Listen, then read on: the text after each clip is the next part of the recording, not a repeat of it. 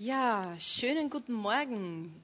Ich freue mich, euch alle zu sehen. Ich hoffe, ihr freut euch auch, dass ihr mich seht oder euch untereinander. Wenn nicht, tut's mir leid. Na, ich freue mich, dass ich hier stehen darf.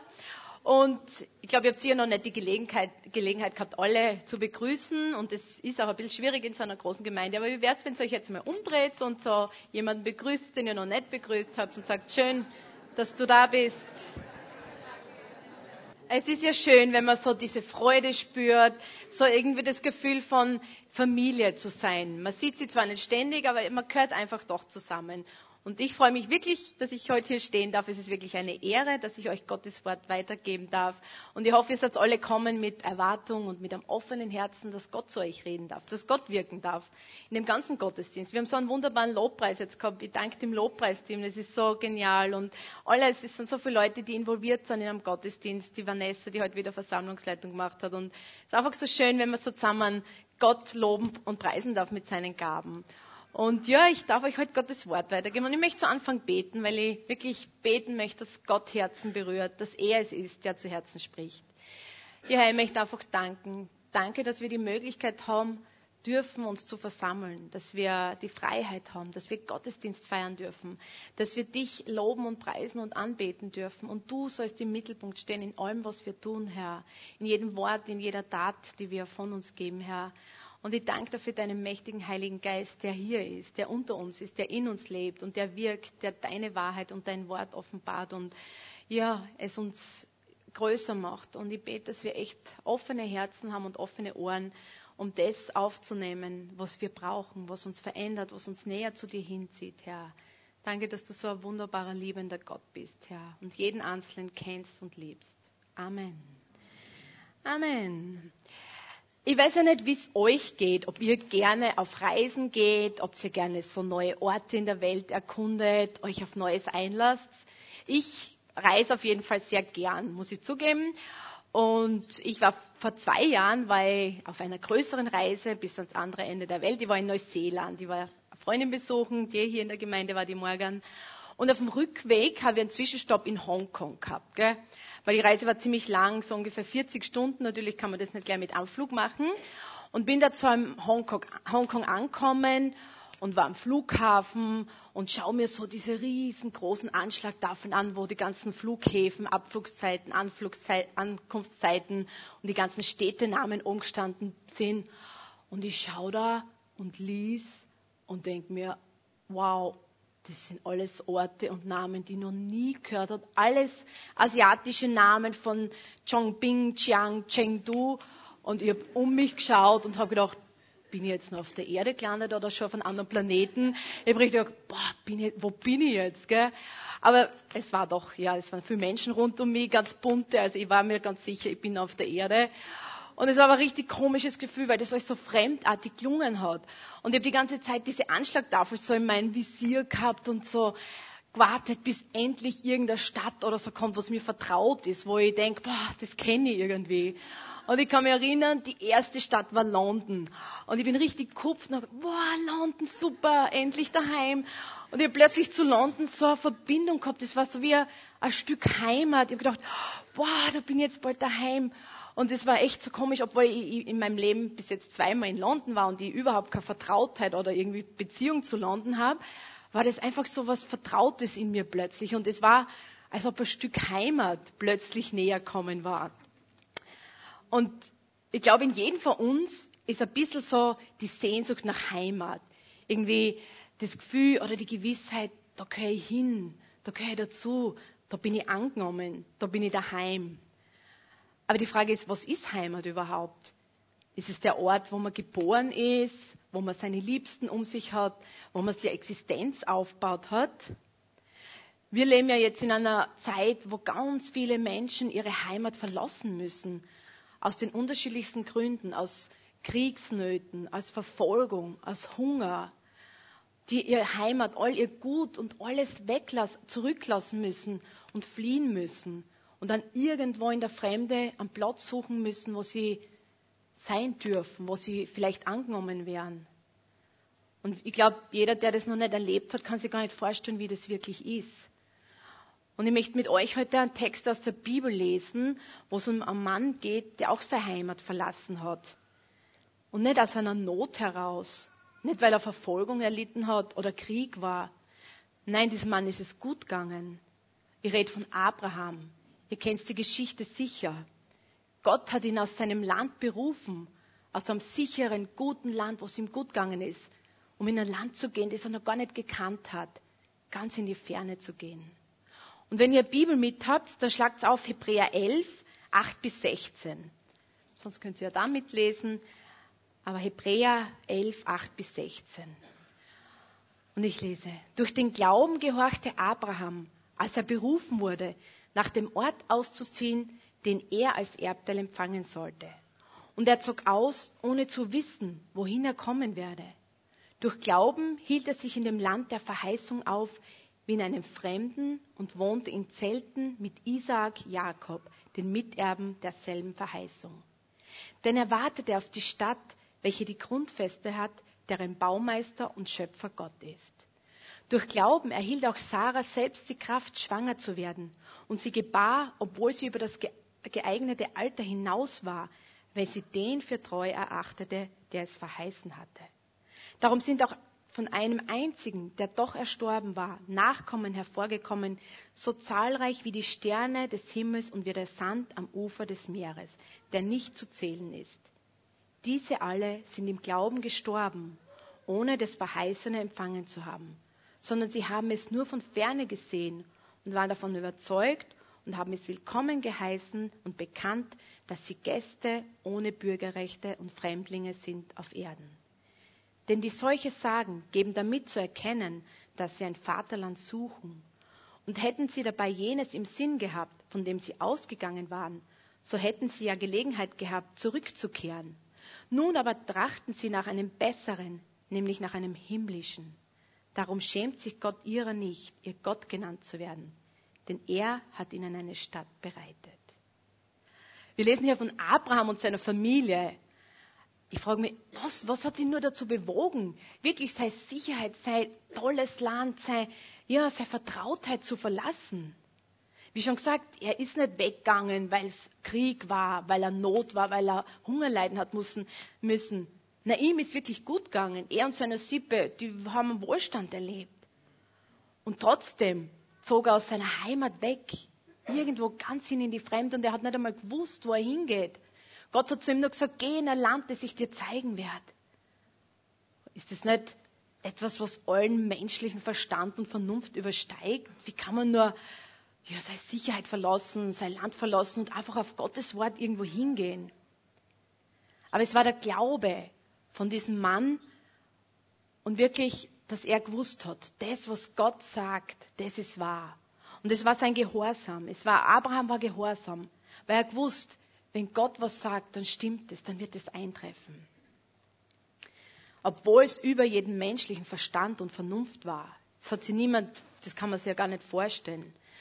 Abraham ist aus dem Gehorsam rausgegangen. Und er hat nämlich gewusst, das, was da in der Welt ist, das ist nicht alles. Es gibt mehr. Aber wenn man noch so viel hat, er hat so viel gehabt, es wird alles vergehen. Er hat auf das gehofft, was Gott ihm versprochen hat, auf ein Land, das, was, aber noch nie, was er nie wirklich gesehen hat, nicht einmal seine Nachkommen. Und er hat gewusst, dass seine ganzen Güter, alles, was er besessen hat, das wird einmal vergehen. Weil er hat gewusst, es gibt was Höheres, was Besseres, eine himmlische Heimat. Abraham war als Heimatloser und Fremdling in dem Land unterwegs, das Gott ihm versprochen hat. Vom Heimatgefühl war da sicher nicht mehr viel Rede. Im Gegenteil, er ist sogar vor Hungersnöten und vor Gefahren geflohen. Ich kann euch nur empfehlen, die Geschichte vom Abraham mal, mal im Alten Testament zu lesen. Es ist wirklich interessant und es ist kein bequemes, sicheres Leben, was der Abraham gehabt hat. Ein Leben, nach dem sie eigentlich jeder irgendwie sehnt. Aber er ist wirklich ein Vorbild. Ein Vorbild für uns, ein Vorbild für viele Menschen, durch seinen Glauben und Gehorsam wirklich auf Gottes Wort zu vertrauen. Egal wie unvernünftig die Situation oder wie, wie verkehrt und verrückt die Situation war. Und Gott war mit ihm auf seinem Weg.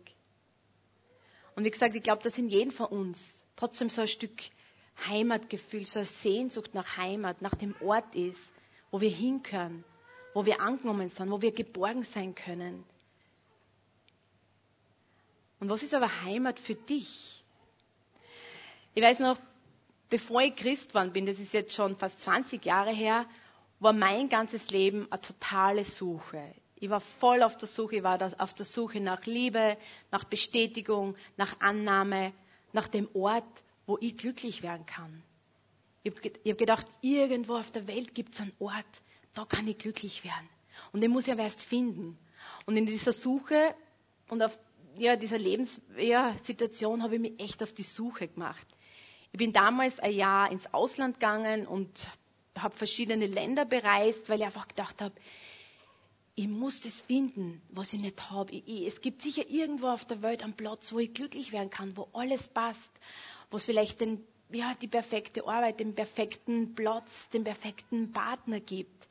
Und so bin ich auf Reisen gegangen und ich war wirklich so ein Jahr unterwegs, bin von einem Ort zum anderen erzogen und habe aber immer noch das Gefühl gehabt, boah, ich möchte mehr, das ist nicht alles.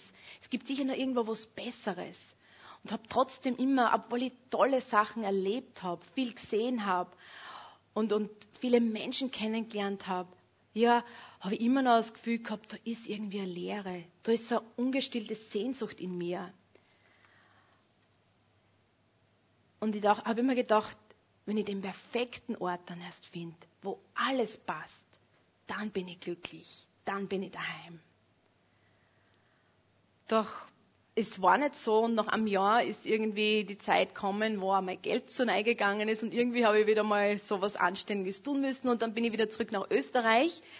Und es war so, dass ich hier in Österreich Christen kennengelernt habe und dass ich hier zum Glauben gefunden habe an Jesus. Und es war so, mein Leben hat sich radikal verändert. Ich kann sagen, als ich bei Jesus angekommen bin, habe ich endlich das Gefühl gehabt, daheim zu sein. Ich habe das gefunden, was ich mein ganzes Leben lang gesucht habe, was ich nicht irgendwo in Neuseeland, Australien gefunden habe. Ich hätte dort da können zum Glauben kommen, aber ich habe gemerkt, ich muss nicht die ganze Welt bereisen, um den Ort zu finden, in, wenn ich das finde, nur bei Jesus. Den Frieden, die Sicherheit, die Geborgenheit, die nur Jesus geben kann. Und mein Leben hat sich wirklich radikal verändert. Und ich habe plötzlich so die Gewissheit gehabt, jetzt bin ich angekommen. Jetzt bin ich daheim. Ich glaube, das ist das Schönste, bei Jesus angekommen zu sein. Wirklich bei ihm zu Hause zu sein. Und das war mein, meine Suche war so lang und der Sprichwort sagt, man muss nicht in die Ferne schweifen, wenn das Gute so nahe liegt. Ich bin bis ans andere Ende der Welt gegangen, weil ich irgendwas gesucht habe, was ich gar nicht gewusst habe. Aber ich habe gewusst, da ist eine Leere. Und ich habe das gefunden, was ich gesucht habe bei Jesus. Den inneren Frieden, das Angekommensein, das Daheimsein. Und ich wünsche mir das wirklich für jeden, dass du auch wirklich diese Gewissheit hast, bei Jesus, da bin ich daheim. Er ist meine Heimat, er ist das, er gibt mir das, diese Geborgenheit, diese Sicherheit, die wir gesungen haben in diesem Lied.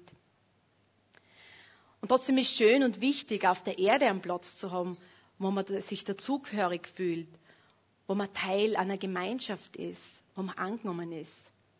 Aber schlussendlich ist unser Dasein auf der Erde begrenzt. Wir werden hier nicht ewig bleiben. Ich möchte zum zweiten Punkt kommen, denn unser Bürgerrecht ist im Himmel. Und Paulus sagt es auch im Philippa 3, 20. Unser Bürgerrecht ist aber im Himmel, von woher wir auch den Herrn Jesus Christus erwarten als den Retter. Unser wahres Bürgerrecht und Staatsbürgerschaft, kann man sagen, ist im Himmel. Und Paulus wusste das.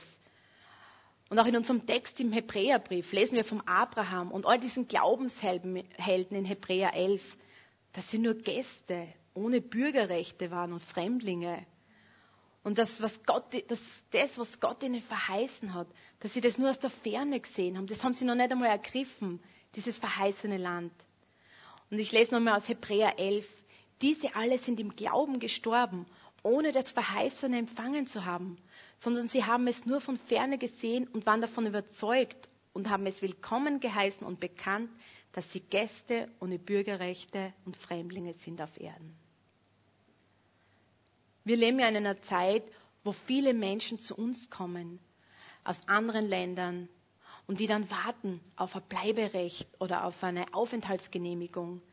Und es ist immer schwieriger. Und ich glaube, jeder, der das noch nicht erlebt hat, kann sich das gar nicht vorstellen, was das heißt, aus seinem eigenen Land dann wegzugehen, alles hinter sich zu lassen und irgendwo einen Platz zu suchen, wo man ja doch bleiben kann. Weil, was heißt es, ein Staatsbürger zu sein? Das heißt ja, dass ich in dem Land bleiben darf, dass ich das Recht habe, hier zu bleiben, dass ich nicht nur ein Gast bin oder irgendein Besucher, der irgendwann wieder mal gehen muss, sondern ich habe das Recht, hier zu bleiben. Ich habe auch das Recht, mitzugestalten, sei es das Wahlrecht oder was auch immer. Aber warum ist es so wichtig zu wissen, dass hier auf der Erde nicht unser endgültiges Zuhause ist? Dass noch was Besseres kommt, eine bessere, eine himmlische Heimat. Wie wäre es, wenn du dein Leben immer wieder mal aus der Ewigkeitsperspektive betrachtest? Was wird sie ändern in deinem Denken und in deinem Handeln? In unserem Bibeltext haben wir ja gelesen, dass Abraham ausgezogen ist aus seinem Land. Aber nicht deshalb, wie gesagt, weil, er, weil es ihm schlecht gegangen ist oder weil er Not gehabt hat, weil er ja nichts zu essen gehabt hat. Und auch nicht deshalb, weil er gedacht hat, boah, da ist noch ein besseres Land, da kann ich mir noch mehr Güter ansammeln, da kann ich noch mehr Land mein eigen nennen. Na, er hat eine ganz andere Motivation gehabt. Er hat sogar viel Schwierigkeiten erlebt. Er hat Hungersnöte erlebt, wie er unterwegs war. Aber er glaubte und gehorchte dem Wort Gottes. Denn er wusste, Gott hat einen wunderbaren Plan, dessen Ausmaß sich, Abra Ausmaß sich Abraham damals noch gar nicht vorstellen hat können. Gott versprach Abraham sogar Nachkommen. Das ist ja eigentlich unglaublich, wenn man die Geschichte liest. Die Sarah war, sie waren beide schon sehr alt und es, sie, Sarah war sowieso unfruchtbar. Und Gott hat der Sarah, seiner Frau, nun Nachkommen. Er hat zu ihnen gesagt, sie werden Nachkommen wie Sand am Meer haben. Wie verkehrt, wie, wie, das kann man sich gar nicht vorstellen, aber er hat das glaubt. Abraham hat wirklich auf sein Wort vertraut. Und wir lesen im 1. Mose 15, 5 bis 6. Und er führt, und er, also Gott, führte ihn hinaus und sprach zu Abraham, siehe doch zum Himmel und zähl die Sterne, wenn du sie zählen kannst. Und er sprach zu ihm, so soll dein Same sein. Und Abraham glaubte dem Herrn und das rechnete er ihm als Gerechtigkeit an. Abraham hat Gott glaubt. Er hat seinem Wort glaubt. So unwahrscheinlich diese Situation in dem Moment auch war und unvorstellbar. Abraham hat Gott vertraut und hat gewusst, das, was Gott sagt, ist wahr.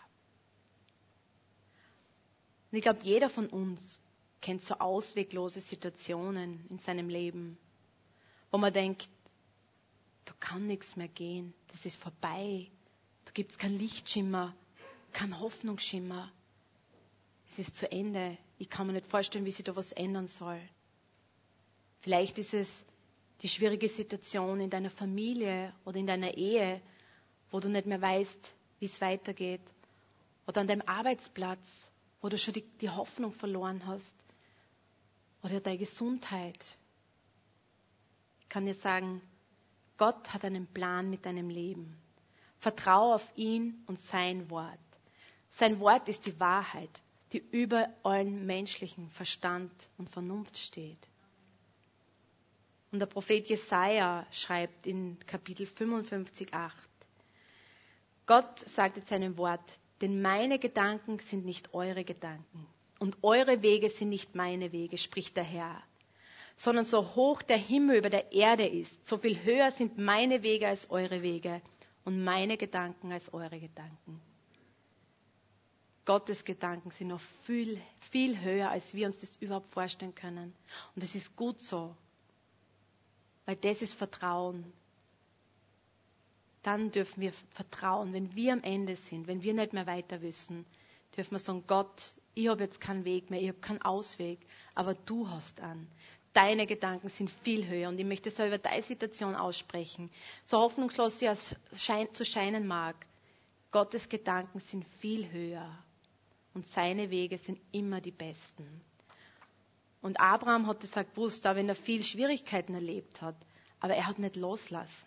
Er hat an seinem Gott festgehalten. Er hat ihm vertraut in jeder Situation. Und wir dürfen das auch.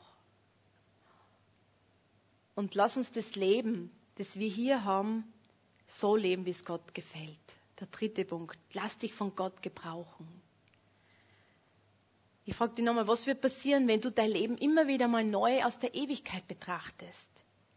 Welche Gesinnung, welche Einstellung, was wird sie ändern in deinem Leben? Paulus ist ja oft sehr krass und sehr klar und direkt. Und er sagt im Philipperbrief, also er sagt zu den Philippern im ersten Kapitel 21, denn für mich ist Christus das Leben und Sterben ist Gewinn. Wenn aber das Leben im Fleisch mir Gelegenheit gibt zu fruchtbarer Wirksamkeit, so weiß ich nicht, was ich wählen soll. Denn ich werde von beiden bedrängt. Mich verlangt danach, aufzubrechen und bei Christus zu sein, was auch viel besser wäre. Aber es ist nötiger, im Fleisch zu bleiben, um euretwillen.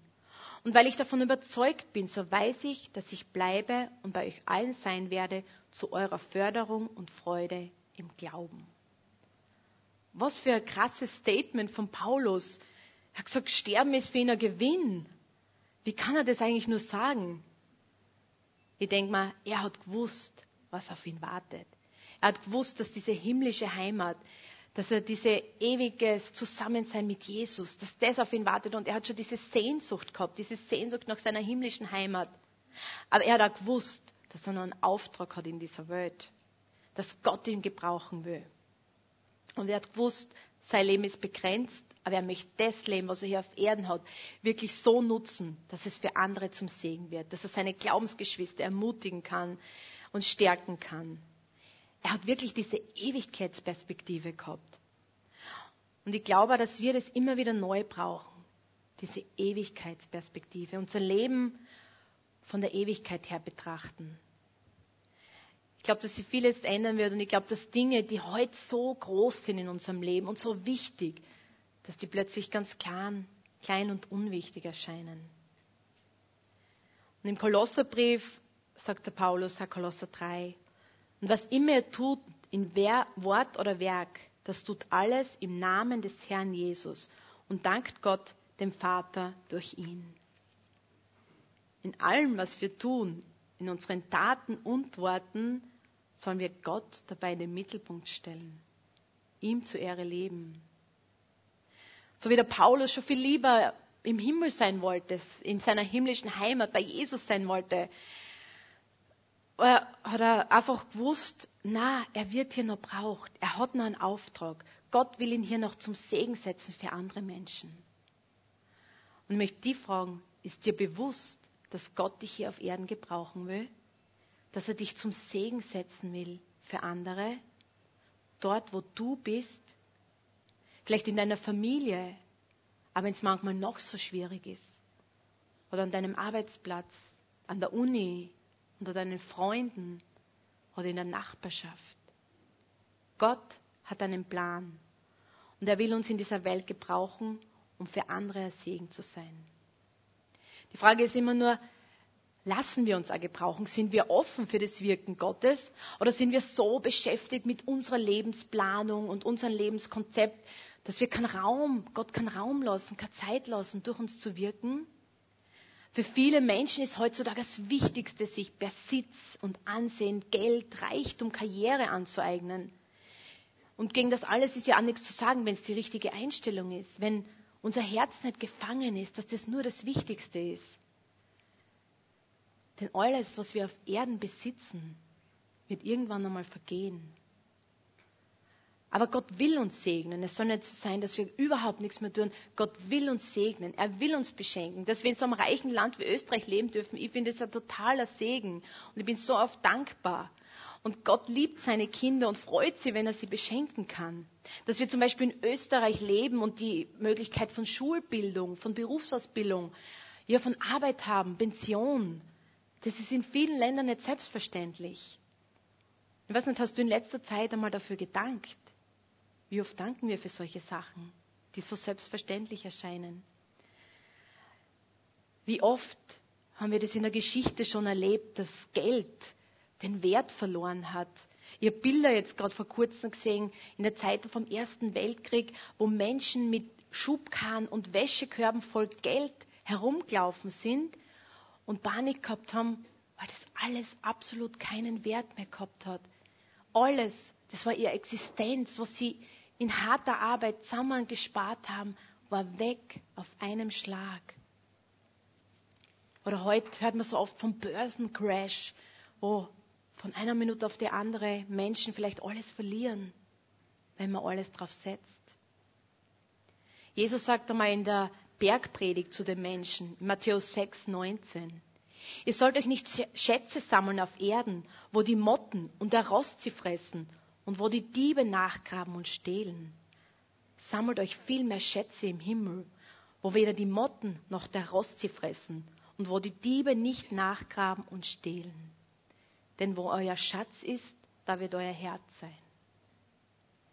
Wir sollen nicht unser ganzes Leben lang nur damit verbringen, uns irdische Güter anzusammeln. Denn alles wird da einmal vergehen. Es wird nichts mehr bleiben. Ich habe eine Geschichte gehört von einem Millionär, der ist gestorben und ist in den Himmel gekommen und erzählt dann ganz aufgebracht, wie viele Millionen er sich im Laufe seines Lebens erarbeitet hat und wie viel Mühe und Energie und Kraft ihm das kostet hat und wie viel persönlicher Einsatz und was er dafür alles ja aufgeben hat. Der Petrus schaut ihn ganz begeistert an und sagt, hey super, jetzt können wir alle Monopoly spielen im Himmel. Wow, jetzt können wir alle mit dem Geld spielen. Also, das hat keinen Wert mehr gehabt im Himmel. Das war alles für nichts. Der Mann, der hat sein Leben lang nur eigentlich gearbeitet. Natürlich ist es eine erfundene Geschichte, aber es liegt sehr viel Tragik dahinter. Wenn es Menschen gibt, die nur aufs Irdische schauen, wenn es Menschen gibt, die nur auf Karriere, auf Besitz, auf Ansehen, Macht, Vergnügen, Spaß, wenn sie glauben, da im Leben ist alles, so wie ich früher eigentlich immer alles in der Welt gesucht habe, Vergnügen, Spaß, Abenteuer und doch nie wirklich satt worden bin.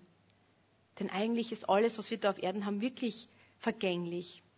Und wie tragisch muss ein Ende sein von einem Leben, das sich auf, nur auf das Hier und Jetzt konzentriert. Wenn man vergisst, dass die Ewigkeit wirklich der größte Teil unseres Daseins ist. Jemand hat einmal gesagt, dass unser Leben hier auf der Erde wie die Schulzeit ist und der Himmel wie die Ferien. Also ist eigentlich schön, weil so Vorbereitung, ja, auf was Besseres. Hey, wer freut sich nicht auf die Ferien von den Schülern, Studenten? Wer freut sich auf die Ferien? Es sind nicht so viele Studenten da anscheinend. Aber ich kann mich erinnern, ich habe mich auf die Ferien wirklich immer gefreut. Und dieser Vergleich ist einfach schön. Wir dürfen hier auf Erden, ja, da sein, wir dürfen die Segnungen erleben, wir dürfen uns gebrauchen lassen von Gott. Aber das Beste, das kommt noch. Und ich habe am Anfang meiner Predigt ja von dem Erlebnis am Flughafen erzählt. Ich war auf dieser Reise unterwegs und in mir ist so eine Sehnsucht nach Heimat aufkommen. Ich habe gewusst, irgendwo ist da ein Ort, wo ich dazugehöre, wo ich hingehöre. Und ich wünsche mir, dass wir auf unserer Lebensreise unsere himmlische Heimat niemals aus den Augen verlieren, indem wir wissen, dass wir hier auf der Durchreise sind und uns das Beste noch bevorsteht. Gott segnet und beschenkt uns hier auf Erden wirklich reichlich. Wir dürfen jeden Tag Danke sagen für die vielen Geschenke, für die Segnungen, die von ihm kommen. Lasst uns ein Leben leben, das Gott die Ehre gibt und für andere Menschen zum Segen wird. Amen. Lasst uns aufstehen und beten.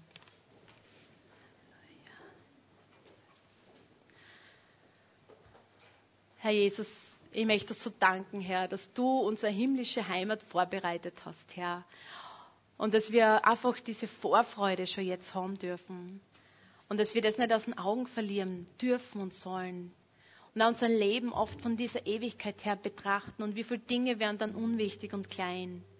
Herr, und ich danke dir so sehr, dass du uns so segnest. Aber du segnest uns nicht nur, damit wir, dass uns gut geht, sondern dass wir diesen Segen weitergeben, diesen geistlichen Segen, materiellen Segen, dass wir das nicht nur für uns behalten, sondern uns wirklich gebrauchen lassen in dieser Welt, dass Menschen dich kennenlernen. Herr, so viele Menschen sind auf der Suche und wissen gar nicht, was sie suchen.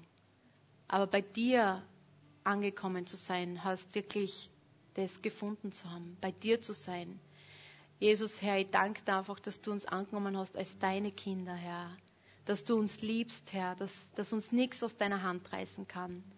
Herr, und danke, dass wir diese Zeit hier auf Erden wirklich nutzen dürfen und uns gebrauchen lassen. Lass jeden Einzelnen wirklich ein Werkzeug in deiner Hand sein, Herr. Amen.